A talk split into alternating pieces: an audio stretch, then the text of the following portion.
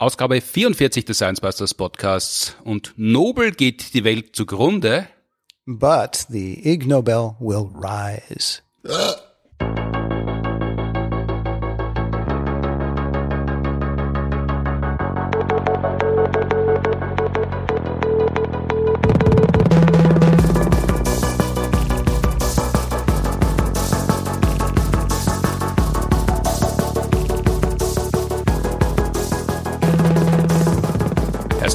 zur 44. Ausgabe des Science Busters Podcasts. Nur noch sechs Ausgaben bis Ausgabe 50 und dann gibt es einen großen Staatsakt in der Hofburg. Produziert immer mit Unterstützung der Uni Graz und der TU Wien. Mein Name ist Martin Puntigam, das ist unverändert, aber meine Gegenübers heute sind sehr verändert. Heute mir gegenüber eine richtig üppige Runde aus nah und fern. Finnland, USA, Deutschland, Österreich aus Anlass des siebten Heinz Oberummer Awards, der 2022 an den fantastischen Ig Nobelpreis gegangen ist, sitzen mir gegenüber der Erfinder des Preises, Mark Abrahams, und vier Gewinnerinnen der vergangenen Jahre.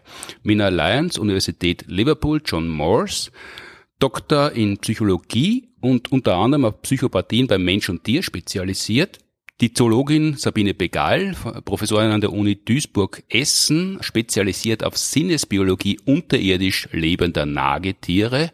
Was es damit genau auf sich hat, werden wir später hören.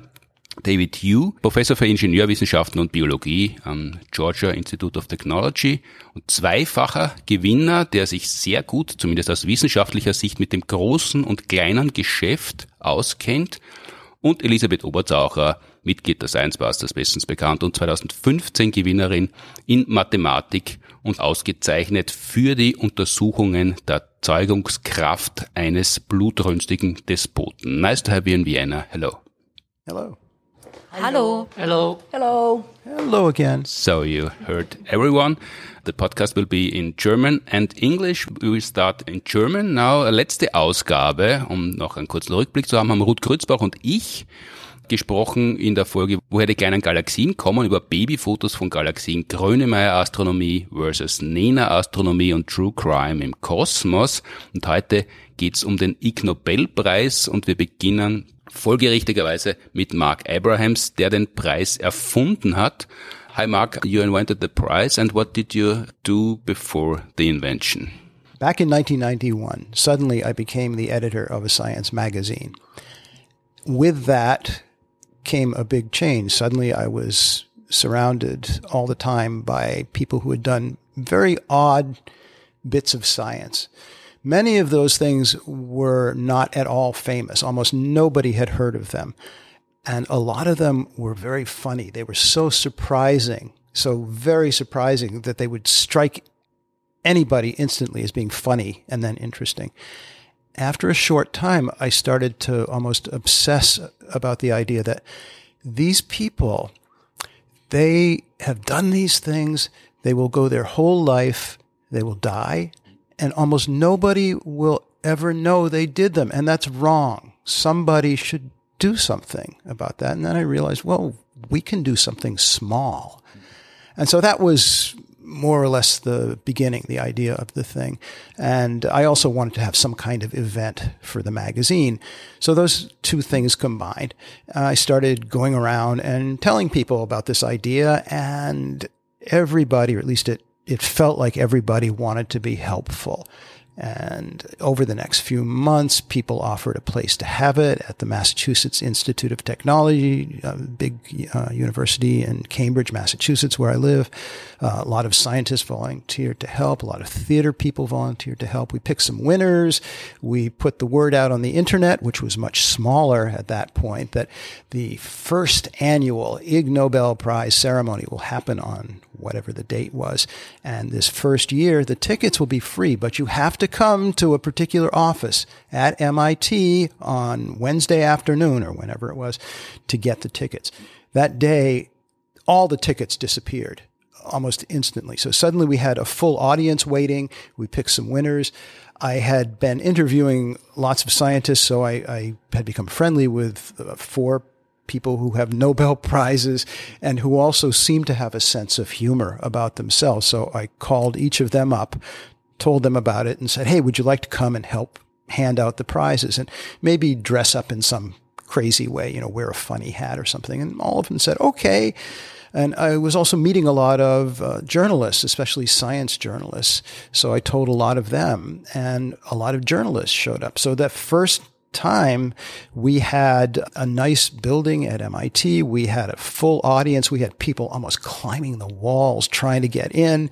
We had winners. We had famous scientists. And we did the ceremony, which we were making up as we went along, and we all had the feeling, I'm pretty sure, as we were doing this, that we were all looking around the room thinking, any moment now, some grown up person is going to walk into this room and tell us to stop this and go home. But no grown up appeared. And it was designed as a guilty pleasure? No, it just felt like that.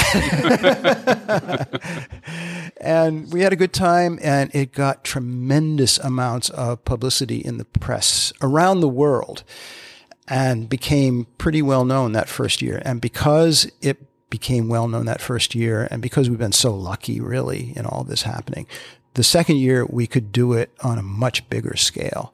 And that's continued every year. And this is now the 32nd year.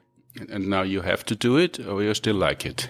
Well, there's no law passed saying I'm compelled to do this, but yeah, it's we have something that I think is really pretty wonderful. We've got really literally hundreds of people around the world involved. And if you count the people who won Ig Nobel prizes, we got 10 prizes a year for 32 years now. And some of those go to big teams. So there are lots of people.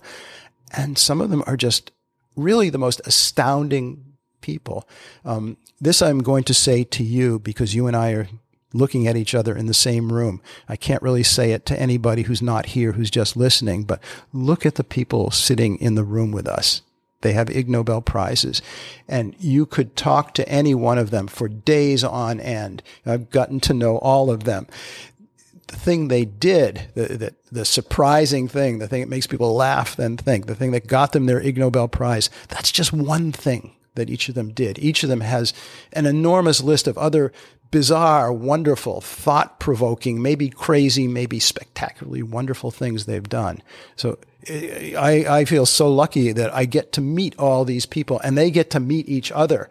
And the audiences who come to the ceremony get to talk to them and meet them. So really one way I think of this is this is a giant sort of physics exercise of bouncing people off each other and letting them bounce their ideas off each other and then things happen. You know, I, I, I and the rest of us, we just start these little chain reactions. And it's not only the day of the ceremony, but it's a couple of days up front and afterwards. Yeah, the ceremony itself now, we moved it in the fifth year, uh, two miles down the road in Cambridge to Harvard University. And that's where it's been every year since. And it's big, beautiful, um, very dignified auditorium. And two days later, all the winners get to do uh, short public talks, mm-hmm. uh, and where they explain in more detail what they're doing, and, and, where the audience gets to ask them questions. That's kind of the best part of the thing. So yeah, and then it also started expanding into events and tours around the world, including every year, except during pandemic years, uh, we do a big uh, tour, Ig Nobel tour of Europe uh, where a bunch of Ig Nobel winners, including all the people who are seated in the room here with me, except you, uh, do events and people come and the people who come get to talk to the people who won the events. And, and it just keeps growing into all kinds of things. So the Ig Nobel Prize literally uh, became your life? It's a big part of it. It's, it's become the central thing. I also edit the magazine and I write for other magazines and all sorts of stuff, but it's all tied together and it's all about this same central thing, things, research and anything else that is so utterly surprising that its immediate effect is on anybody is it makes you laugh and then it makes you think. Speaking of the magazine, uh, when you were a child, I, I, I presume you, your your biggest wish wasn't to become uh, an editor of a magazine, a science magazine. So how come?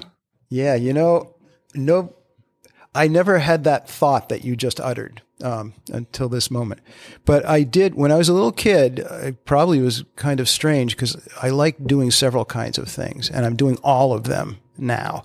Uh, I I when I was even tiny, I liked to write and I liked to gather um, strange things that were funny, especially if they were about science. I used to keep a notebook of these things and I like to organize stuff. Uh, I like things that were funny. I also like playing baseball. I don't do that anymore, but that's never been part of the Ig Nobel. But yeah, uh, I never thought about becoming the editor of a magazine because I had no idea. Have you ever thought of um, making baseball part of the Ig Nobels?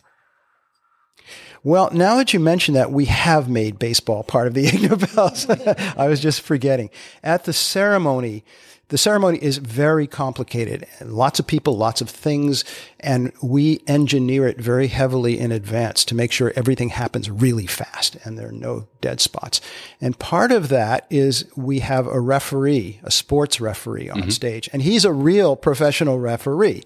And one of the sports he referees is baseball. So yes, thanks, Lisa. I had somehow overlooked that for the moment. Baseball has been a very important part of this you enjoyed several things as a kid, mm -hmm. uh, but you had to go to school as well. Did you enjoy that?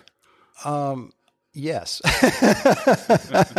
yeah, because uh, I got to uh, to learn all kinds of crazy stuff, and uh, math was one of those things, and I did kind of enjoy. it. I never utterly loved it, but I liked it a lot. And that's what I ended up majoring in in college was applied mathematics.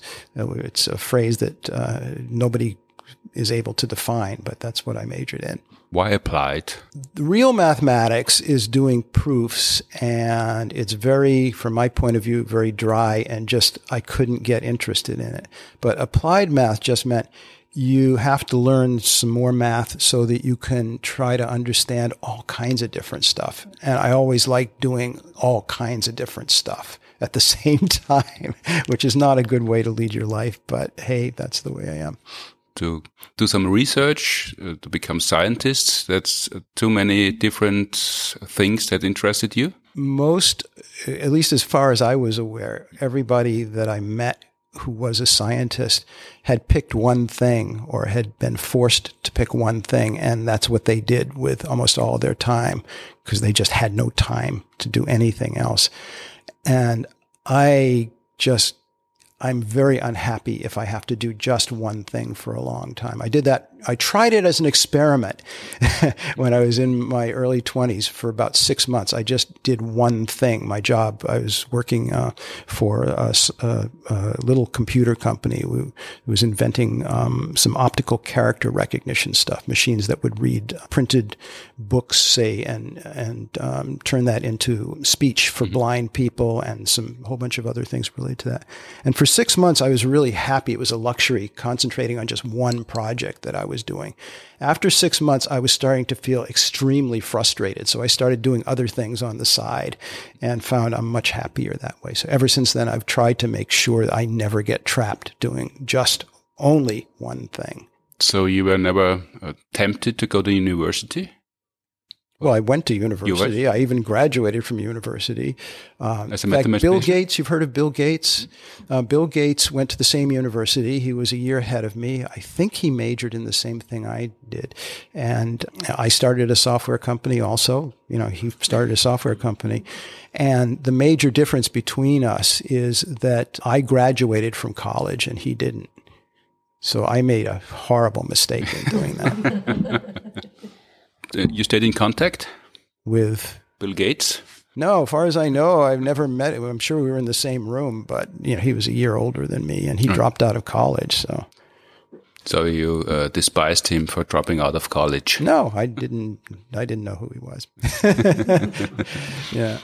So, how old were you uh, when when the the Ig Nobel Prize thing happened? I was what 34 years old and that started because at that point I had been writing a lot of stuff, collecting funny stuff about science and showing it to just a few friends. And one day I started to wonder, could I get something published in a magazine or a book or something? I didn't know. I'd never tried. So I sent uh, some of the things I had written off to a science magazine just to see if they would print something and I got a phone call from a man who said, "Hello, I'm the um, I'm the publisher of the magazine. We got your articles. Would you be the editor of the magazine? And that's how I started doing that. because that was uh, at that time. Uh, I, I, think it was unusual science to, to be funny. That, that was not yeah, the, the way still, to think. It still is, as you know. no, it, it, has changed a lot in the last it has, two decades. It, it, has changed, and I like to think that um, you and I and the other people in this room had at least a small role to play in changing that. You know, and I think uh, one good effect of what we're doing, at least I hope, is that it makes a lot more people become curious about science and feel right from their f- first exposure to anything scientific that, hey, this is something people do. It's not something that, uh, you know, these fictional gods who you'll never actually uh, meet because they're not real. They're, they're, they're, you know, they're Nobel Prize winners, whatever those are. Um, they, they're probably, you know, uh, stone statues or something. I don't know. Uh, what I really hope is that people hear about the Ig Nobel prizes, um, or they hear about Science Busters or any of the things that any of us here are doing, and a little bit they think, uh, you know, maybe I could get involved with something like that or start something on my own. It's it's not an impossible thing from another universe. I can be part of that. Maybe I can do something even better. Yeah, that's a, a, a very high goal. I think uh, if if people are not emotionally repelled when when science is mentioned, I yeah. think that's the first step, uh, and that's the the most important step because that's uh, how I grew up uh, in, in, in when I went to the that's high school, gymnasium, mm -hmm. thinking that chemistry, uh, or physics, or biology is dull and boring, and for the strange guys in class, that was uh, state of the art, and uh, yeah, uh, and they yeah. have to change that. Yeah, I don't know how it was for you, but when I was growing up, it looked like a few of the teachers, especially in the the younger grades, really loved science and math but most of the teachers didn't. And I always thought they seemed to be a little bit frightened of it. And as time went on, I started to think I was lucky that I got a few teachers who really enjoyed this stuff and thought it was just lively and great because the kids that I grew up with who had the other teachers they don't seem very interested in science. They don't seem to think of it as something that they can think about or get involved in. And that's really a shame. I mean, they're they're losing out on a lot of the fun in life.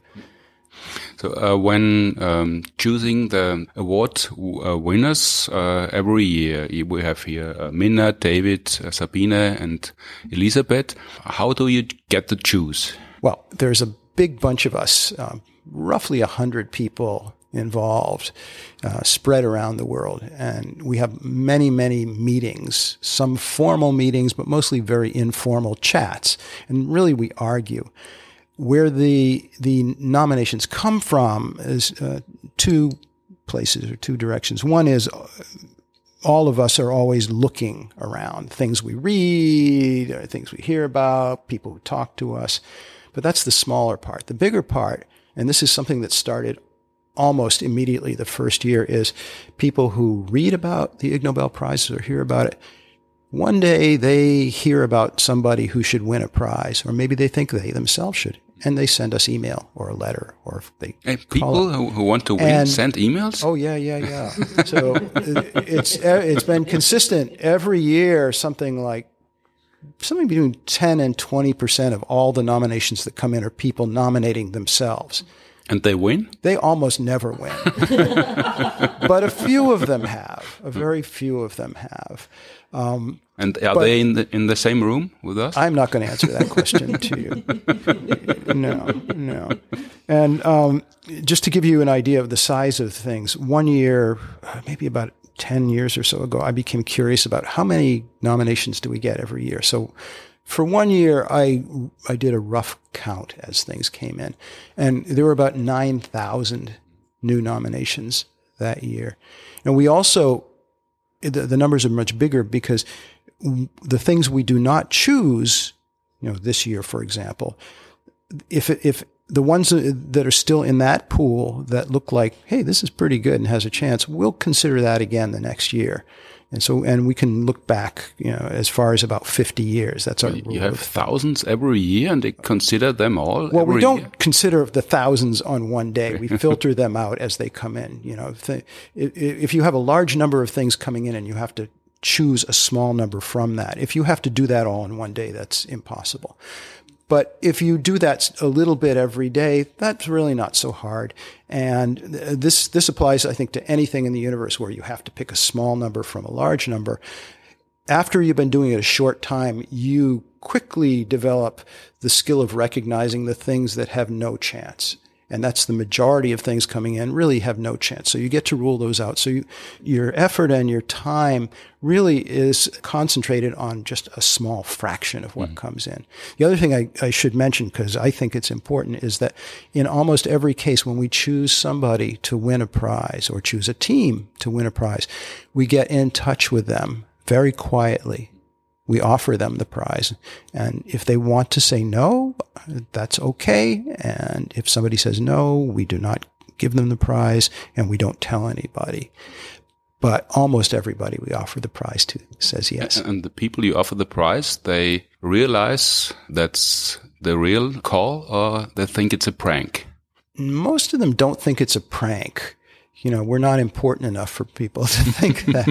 Uh, in the early years, of course, almost none of them had heard of the Ig Nobel Prize, so it was a lot more work to educate them. uh, but as time went on, that's changed, and in recent years, especially, the majority of people in every country that we offer a prize to, they know about the Ig Nobel Prize. Some of them, quite a few of them now, turned out they're even big fans of the Ig Nobel Prize and had been kind of hoping. Uh, now sometimes with those ones, the thing that we give them a prize for is not the thing that they expected. There was one I remember uh, who we gave a prize to, Charles Paxton and his team in England. This was about 20 years ago. Um, they did uh, some research about ostriches and um, and uh, raising ostriches um, for meat on farms in England, and the the courtship behavior of those ostriches towards human beings. They discovered that the ostriches that were hatched from eggs in farms looked around, and they saw large creatures with wings, and they saw other large creatures without wings, and most of those those newly hatched ostriches uh, apparently became sexually attracted to the group that did not have wings. And that was a big problem for the ostrich industry. That's why the ostrich industry did not grow very big. When I called Charles Paxton to offer him the prize in secret, he, he knew all about the Ig Nobel Prize. He was very excited. And he said, you know, I'm not surprised I'm getting this call and offered a prize, but I really expected that it would be for my work on sea monsters. so there, there's so much unexpected about every piece of what we're doing here. Every day is like that. Um, nowadays, the, the Ig Nobel Prize is well known and famous, but uh, the, the, um, do you think some scientists design the, the title of their publications uh, so they the chances rise to win the prize? Do I think so? No, I know so. but the um, I'll, I'll answer a slightly different question, which is: Do people begin to do research? Do they choose the thing they're going to do research on because they want to win an Ig Nobel Prize? A lot of people do that, and none of them win. It's always very clear that's what they're doing. They lack that quality we look for about making people laugh and making people think. If you want to win an Ig Nobel Prize, my best advice is stop trying. It's a side effect of what you're doing. And it, if you win, it will come as a surprise. And also, here's something else that seems to be true for most of the winners. Although these things seem funny to almost everybody in the world, most of them do not seem funny to the person who's doing it because that's their work and it's what they've been doing every day. And no matter what your work is, even if it seems insane to you the first day or two, once you start doing it and get involved, it begins to seem ordinary. And it, it becomes difficult for you to see how completely different your life is from everybody else in the universe, even your family. sitting next to you, Minna Lyons, uh, was uh, shaking her head when you uh, told uh, told me about that. Everyone finds the things, the research funny, but not the person who is doing it. Uh, I think you you agree. Yeah, so I totally agree. So uh, we received the Ig Nobel Prize in 2014 for a study that was done with serious intentions. So we were investigating the um, night owls, so people who tend to stay up late mm. and uh, wake up late in the morning, and psychopathic traits. Mm-hmm. And then we discovered discovered that we won the Ig Nobel. I was surprised because it was a serious study. I did not find it funny at all. So it really resonates what Marc was saying that people who do these studies don't actually think that they are funny at all. And I can see everybody else around the table nodding their heads like, you know, like not, not funny at all, like the things that you've, you've designed. So you, you did some research about people staying up late and uh, tending to uh, be psychopath. Yes. So, um, yeah, so I did actually this research uh, together with one of my undergraduate psychology students who was a big um, inspiration in designing the study. And it actually uh, was from her own anecdotal experiences as a young student in the nightlife of Liverpool and often um, finding that there are really odd characters, a bit like creepy creatures hanging out in the corners of the nightclubs late at night. And Amy Jones, who was my student, came to talk to me about some ideas that she had for her final undergraduate dissertation work. And Amy was wondering that would it be worthwhile to study uh, personality traits of people who have the tendency to stay up late. And this um, staying up late is something that seems to be a stable characteristic. It's called chronotype mm-hmm. also, or morningness, eveningness. And it seems to be relatively stable throughout the uh, people's lives. And it does have um, a biological basis as well. So uh, I designed research with Amy, um, looking at whether people who have so-called dark triad traits have the tendency to be evening people. So the dark triad consists of um, a bit aversive personality traits of um, psychopathy, Machiavellianism, and narcissism. Mm-hmm. And there are some evolutionary ideas on why higher levels of these traits exist. And it could potentially be because they confer adaptive advantage in terms of um, cheating people and um, getting benefits from other people by by being uh, dishonest to them and being exploitative um, to others towards others.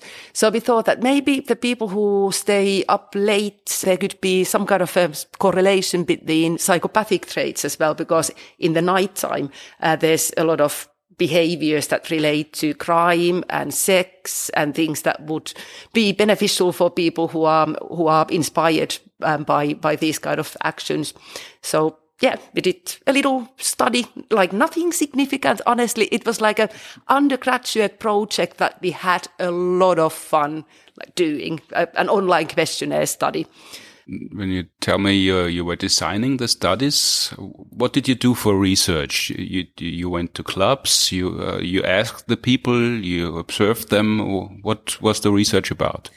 So we were actually a bit like more lazy. we, did an online uh, questionnaire because we did think about studying people in nightclubs, but it was difficult at my um, institution, my university where I worked at the time to get studies like uh, these through ethics mm-hmm. because there's always a risk uh, to the student researcher. And in that university, there was no culture in doing observational studies in nightclubs. Mm-hmm. So we did an online questionnaire instead. There are universities where there is a culture in, in such studies.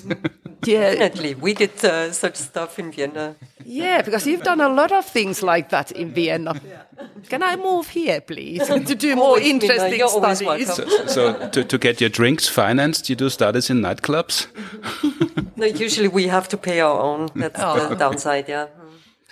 Yeah, so a lot of our studies are online questionnaires because there are limitations with the ethics and also uh, the financial side of things. So we have to do things cheaply.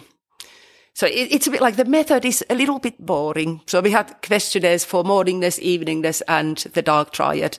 And, and you have to believe uh, that the answers are true? Yeah, I mean, so, so like thinking of the answers of the research that we did, like, you know, we found small correlations. So it's not like a, like an earth shaking finding at all.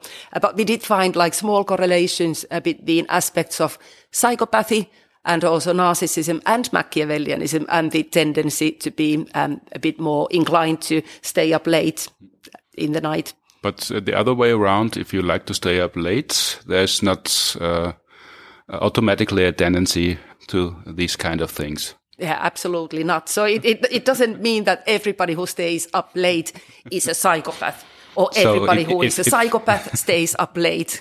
so yeah, this. May I ask you a question? Is there at least a possibility that everyone who stays up late is a psychopath? Marc, do you stay up late? Hi, hi Minna.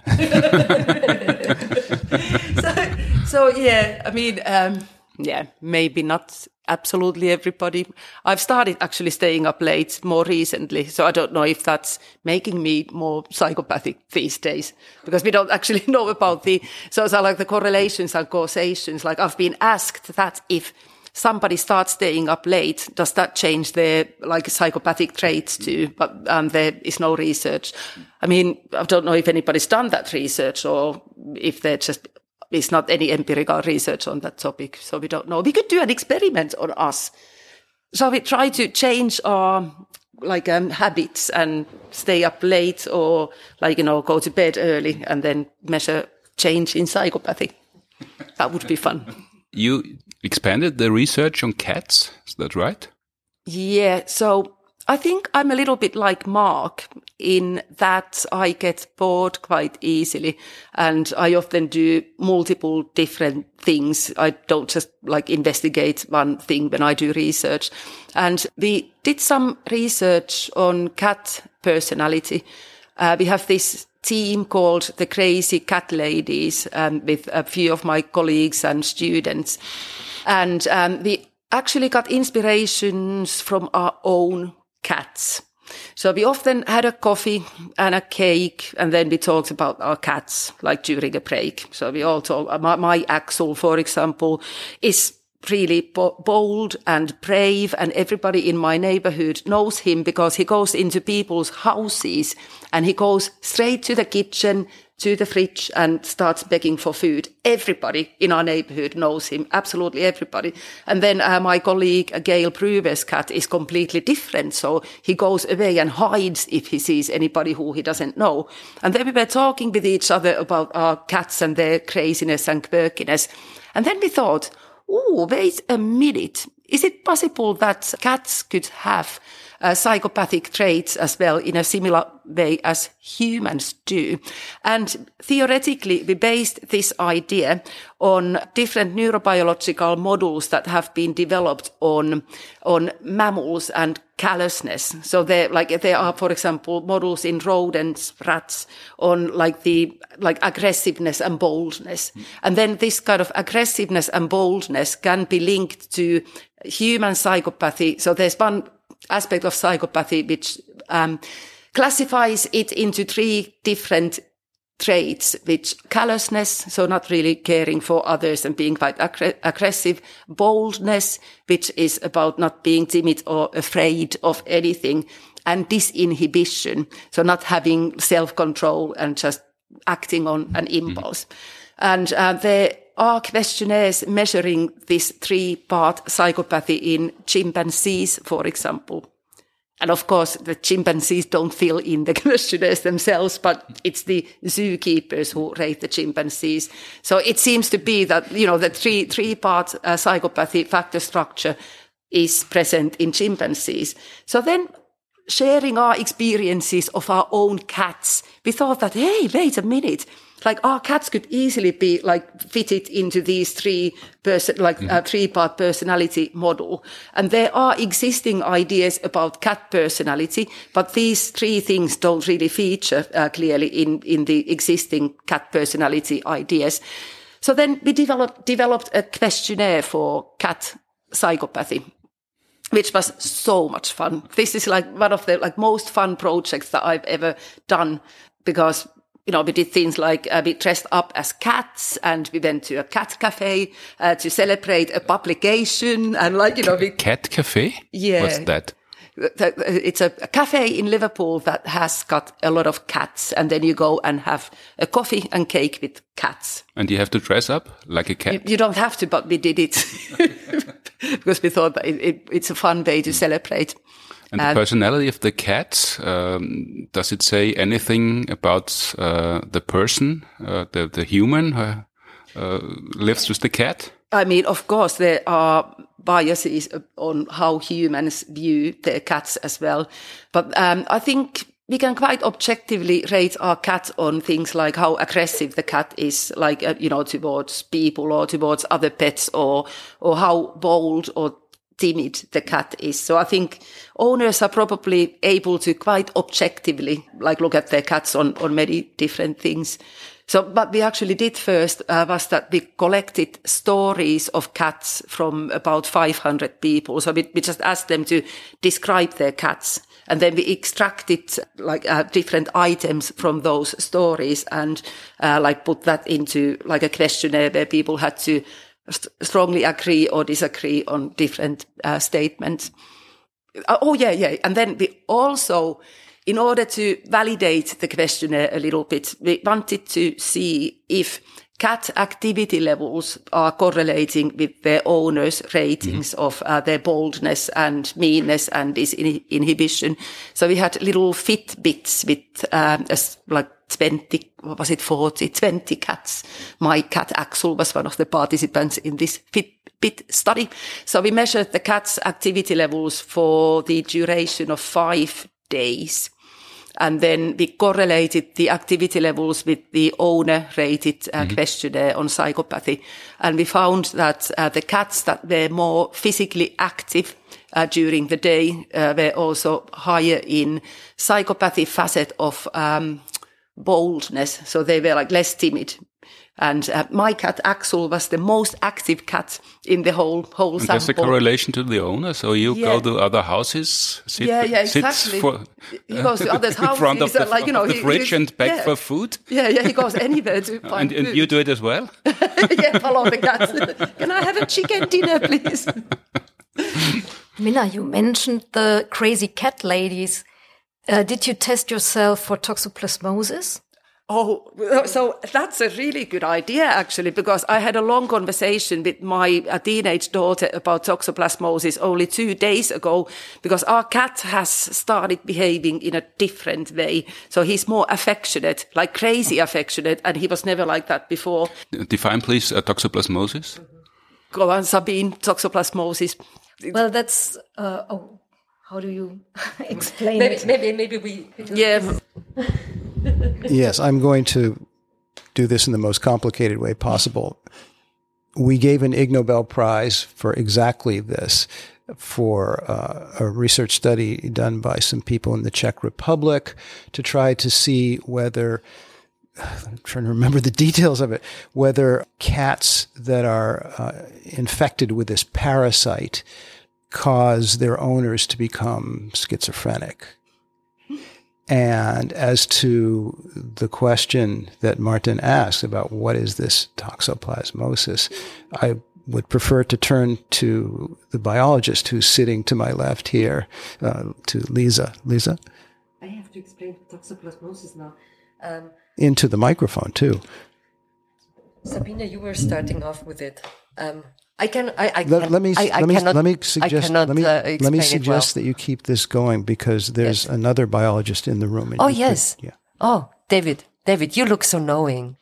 Can you answer the question? What is toxoplasmosis? It's a it's a virus. It's a Into the microphone. Never mind, we will write it in the show notes. Uh, if there's anyone listening who knows what toxoplasmosis is and can say it in a few, a very few clear words that anyone would understand, don't send it to us. Just turn to whoever's near you and explain it to them, please. Yes. Thanks. So, do the cats are those behaviors learned, or are they born just born that way? Well, that is the question of all the questions. We don't really know. So, of course, there's a little bit of genetic basis for behavior, clearly. But of course, there are things that are influencing cats as humans and like many other creatures too, uh, during their development. So I think, um, there are things like attachment and like what like at what point they were weaned of their, their mothers and things like that that influence cats cat's personality development, but I, I must say I have got no idea on how much cat psychopathy, for example, is um, a result of developmental influences and how much is innate, how they interact with each other. It's it's complicated. So there's no narcissism school for cats. like a dog training school. Dog tra- tra- training school for cats. Hmm, I don't know. Maybe somebody should think of organizing one. Getting away from uh, animals that live on Earth uh, to animals that live below Earth. Skip to German, uh, uh -hmm. which would be a little easier for me to ask the questions. Uh, Sinnesbiologie unterirdisch lebender Nagetiere. Das ist wahrscheinlich ungefähr so naheliegend als Berufswunsch wie äh, Herausgeber eines Wissenschaftsmagazins, wenn man jung ist. Wie, wie kommt man dorthin? Oh je, also ich habe meinen Abschluss halt an der Universität Essen gemacht mhm. und da wurde ein neuer Professor berufen, äh, Hinek Burda, und er kam mit ich weiß nicht, 100 Nagetieren, die unter der Erde leben. Ich hörte bei ihm eine Vorlesung und war völlig begeistert. Ne, er hatte so einen tschechischen Singsang und er war ganz locker, hatte sehr viel Humor und ich wollte bei ihm eigentlich nur eine mündliche Prüfung machen und fragte ihn nach einer der Vorlesungen, kann ich eine mündliche Prüfung bei Ihnen machen? Ja, Sie können bei mir auch sogar die Abschlussarbeit schreiben. Und dann habe ich gesagt, oh, wow, wow, ne? Ähm, ich habe als zweites Fach Mathematik, ich äh, studiere eigentlich auf Lehramt und wollte die Arbeit in der äh, Mathematik schreiben. Und dann hatte er gesagt, ja, aber Mathematik ist ganz langweilig, ich habe was viel Spannenderes. Ich zeige Ihnen mal die Tiere. Hier, das sind unterirdisch lebende Nagetiere, es sind Graumulle, sie sind verwandt mit Nacktmullen, wollen Sie nicht darüber die Arbeit schreiben? Ja, und dann habe ich die Arbeit bei ihm geschrieben und danach hat er mir eine Doktorarbeit angeboten, das hat gut geklappt und danach die Habilitation und so bin ich halt bei den Tieren geblieben. Und die Sinnesbiologie ist eigentlich auch nur ein Aspekt, den wir ähm, näher untersuchen. Also eigentlich, die Tiere sind total vielfältig. Also egal, was man näher betrachtet, das ist wie eine Goldgrube. Ne, man findet immer spannende Sachen, die vorher unerforscht waren. Also eine Sache ist zum Beispiel, dass die Tiere keinen Krebs bekommen. Mhm. Da haben wir jetzt eine aktuelle Studie. Also selbst wenn wir versuchen, Krebs zu induzieren, also Hautkrebs, mhm dann bekommen sie keinen Krebs. Ne? Und da gehen wir natürlich der Frage nach, wie wehren sie das ab? Also so, so freundlich ist die Forschung an der Uni Duisburg-Essen. Ja, man muss natürlich die, einen Antrag stellen. Ne, dass und dann man, sagt man, da, darf ich Graumullen Krebs machen? Also da, so einfach geht das natürlich nicht. Ne? Man braucht für jeden Tierversuch einen Tierversuchsantrag. Äh, das ist sehr aufwendig zu schreiben. Das geht dann x-mal auch zwischen den Behörden und den Forscherinnen bzw. Forschern hin und her. Man passt das dann an und ja, dann bekommt man den Antrag durch und darf mit der Forschung starten. Hm. Sage ich ganz kurz noch den Namen. Sabine Begal genau. momentan äh, hinter dem Mikrofon. Jetzt äh, Graumulle. Bevor wir uns kennengelernt haben, habe ich das noch nie gehört, dass es die Tiere überhaupt gibt. Die leben unterirdisch, ist klar, aber sieht man die irgendwo in freier Wildbahn oder wo leben die denn normalerweise, wenn sie nicht an der Uni Duisburg-Essen leben? Also in Europa wird man die nicht finden, denn die Tiere sind endemisch in Afrika kommen dort südlich der Sahara vor. Es gibt verschiedene Arten und wir halten auch tatsächlich unterschiedliche Arten. Also das sind kleine Tiere zum Teil, die nur so 50, 60 Gramm auf die Waage ähm, bringen. Aber es gibt auch Riesengraumulle. Da kann so ein ausgewachsenes Männchen auch schon mal 600 Gramm wiegen. Mhm. Also Schon ordentlich. Das ist für, für Graumulle wahrscheinlich Schon gewaltig, viel, genau, aber 600 richtig. Gramm ist, ja, ist nicht, einmal, nicht einmal ein Kilo, also genau. das ist genau. kein Riesentier. Genau. Also es sind nach wie vor ja, kleine Nagetiere, kleine Säugetiere. Wenn die in Afrika leben, wie kommen die dann nach Europa? Weil die werden sie ja nicht selber auf die Reise gemacht haben. Das ist richtig. Also wir haben die, also Professor Burda hat die in Ende der 80er Jahre, da hatte er einen Forschungsaufenthalt in Sambia und hat da erstmals Tiere nach Europa exportiert. Damals war es noch ganz spektakulär. Da brauchte man keine Genehmigung. Oh, hoffentlich verrate ich jetzt hier nicht irgendetwas, aber ich hoffe, das ist, wenn, dann verjährt. Ähm, er hatte einen befreundeten Lufthansa-Kapitän mhm. Und er hatte die Tiere gefangen und ihm die mit dem mit einem Eimer gegeben und der hat die tatsächlich im Eimer ins Cockpit genommen und die so nach Europa gebracht. Also das wäre heutzutage absolut unmöglich. Ja, heute würde man keinen Eimer mehr nehmen, sondern schon einen Koffer. Ja, heute würde man das alles mit offiziellen Genehmigungen machen, äh, Importgenehmigung, Exportgenehmigung. Hm. Ähm, dürfte man das überhaupt noch? Äh, endemisch lebende ja, Tiere in einem, nicht, auf einen anderen die Kontinent sind nicht bringen? Geschützt. Die sind nicht, die stehen jetzt nicht unter Artenschutz. Pech, ne? Pech gehabt. Ja, sagen wir mal so, in ähm, Sambia oder überhaupt in Afrika werden diese Tiere gejagt von professionellen Mulljägern und auch gegessen. Also man findet dort Mulljäger am Straßenrand, die diese Tiere an einem Stöckchen halten, lebend auch noch. Und äh, man kann dann sagen, hm, ich hätte die gerne. Und die denken natürlich, äh, was sind das für komische Leute? Die wollen die kaufen, die wollen auch noch viele Tiere kaufen und die töten die dann noch nicht mal zum Essen. Nein, die wollen die dann auch noch ähm, ausfliegen aus Afrika. Jetzt wird das bei euch nicht gemacht, aber nur rein aus Interesse. Wie bereitet man denn einen Graumul zu? Wie isst man denn den? Soweit ich weiß, also ich bin Vegetarierin, einfach über Feuer gegrillt. Also ne? ja. häuten und dann ja, braten, genau, würzen genau. und braten? Ja, und äh, auch noch ein bisschen füllen. Also die Gedärme rausnehmen und füllen mit Gemüse beispielsweise. Also wenn du Vegetarier bist, wirst du nicht wissen, wie die schmecken oder hast du einmal sicherheitshalber nee, gekostet? ich habe es nicht gekostet, aber ein Kollege von mir und der meint wie Hühnchen. Mhm. Oder Kaninchen, Mischung aus Hühnchen und Kaninchen. Aber halt sehr kleines. Ja. Aber für die Einheimischen anscheinend eine wichtige Proteinquelle. Und für euch eine wichtige Forschungsquelle. Wie viele Tiere habt ihr da an der Uni? Mhm, ungefähr so 300 bis 350.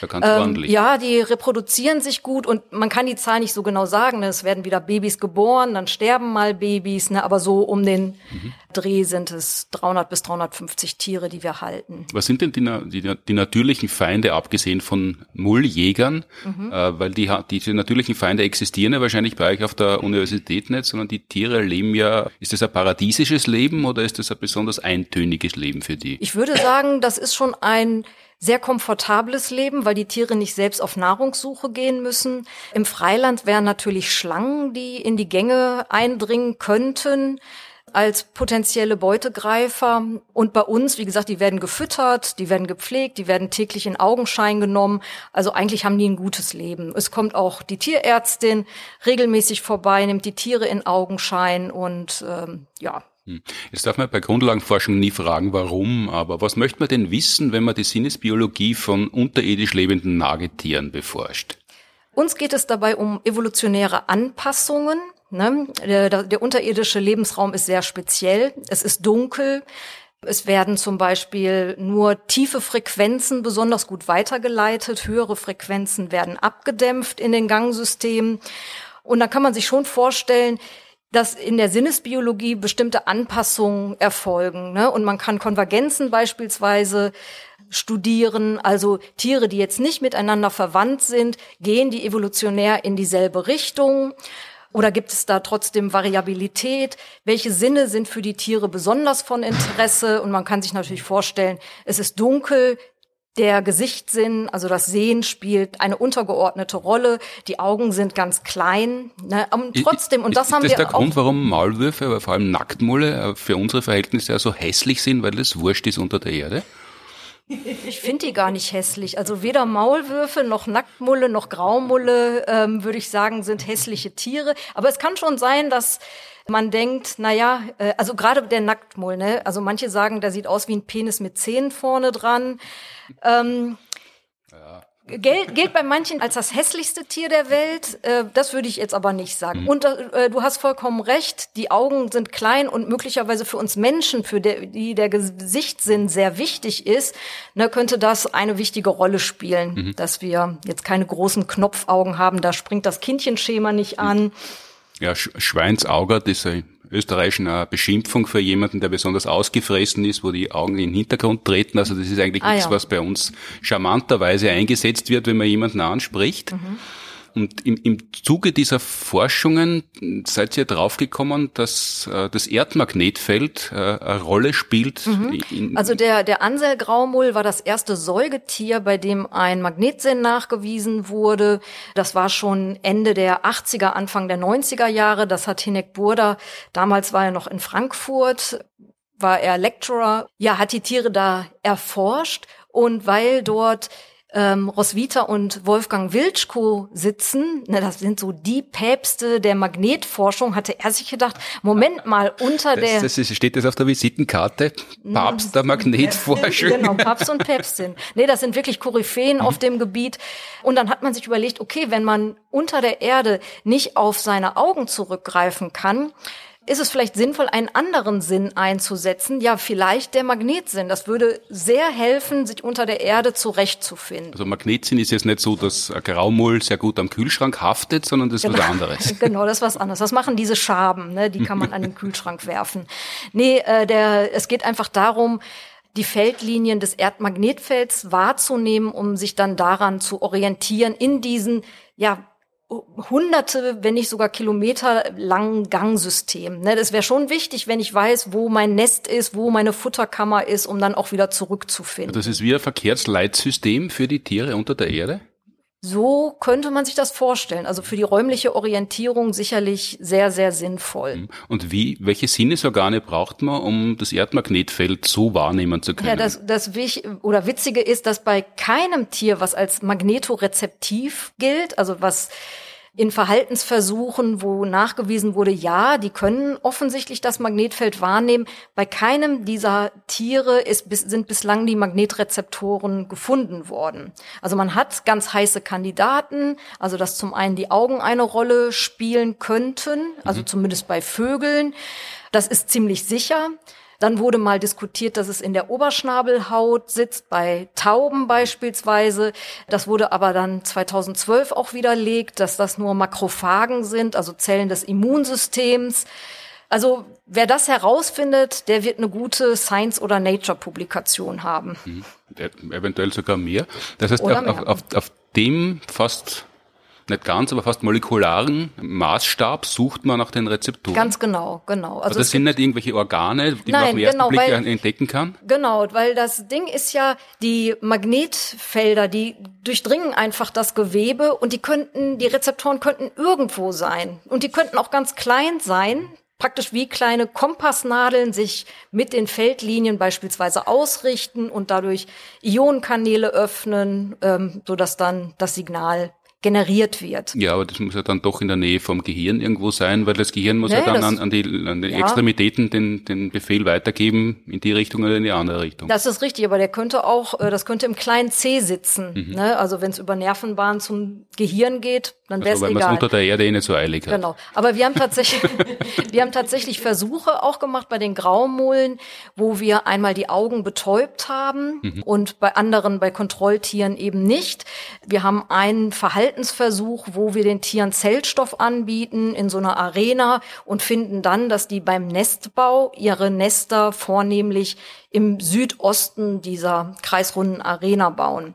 Und wenn man das, das Magnetfeld künstlich verändert, also man hat, arbeitet mit Helmholtz-Spulen oder mit sogenannten Merit-Spulen und kann dann zum Beispiel die horizontale Komponente des Magnetfeldes um 120 Grad oder 180 Grad drehen, wenn man dann Versuche macht, dann bauen die Tiere im neuen Südosten der Arena. Und das bringt dir dann welche Vorteile, dass es dann in der Früh schon in die Wohnung scheint? Na, das weiß ich nicht. also warum, welchen Sinn es hat, äh, den Südosten zu wählen, das ist Wie bei uns Menschen wahrscheinlich, wenn man ja. mal was gewohnt ist seit vielen Generationen, Richtig, dann macht man es genau. einfach unhinterfragt weiter. genau.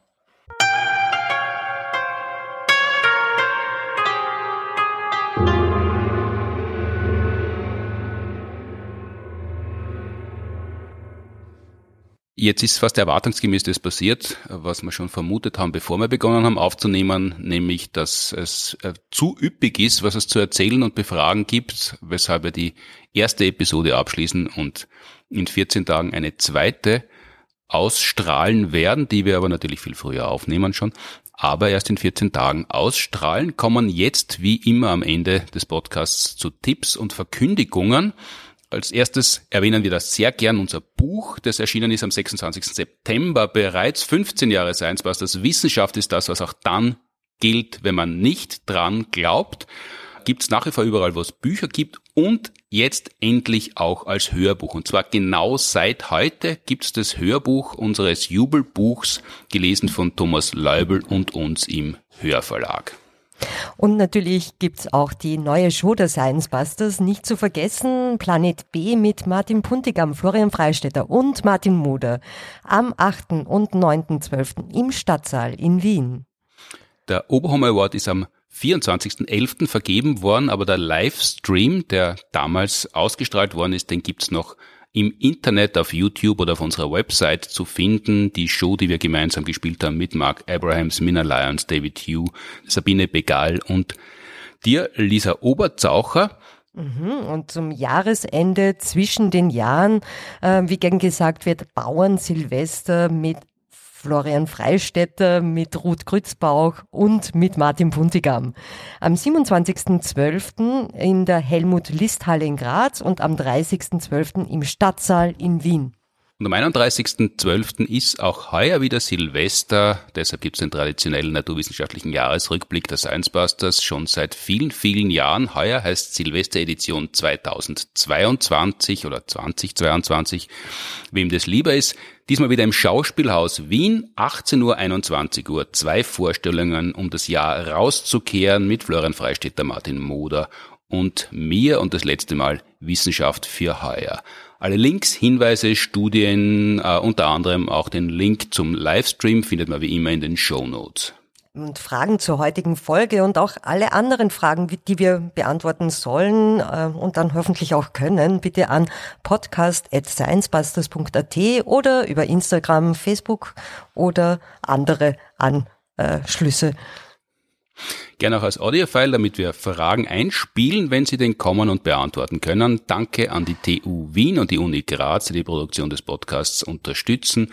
Danke fürs Zuhören, Streamen, Downloaden, Abonnieren, Bewerten, Empfehlen über der Erde und unter der Erde. In der nächsten Ausgabe reden wir weiter mit David Yu und Mark Abrahams, Mina Lyon und Sabine Begal und Elisabeth Oberzaucher und es geht noch einmal um den Ig Nobelpreis und die Forschung rundherum. Bis dann, bis zum nächsten Mal. Schöne Zeit. Baba.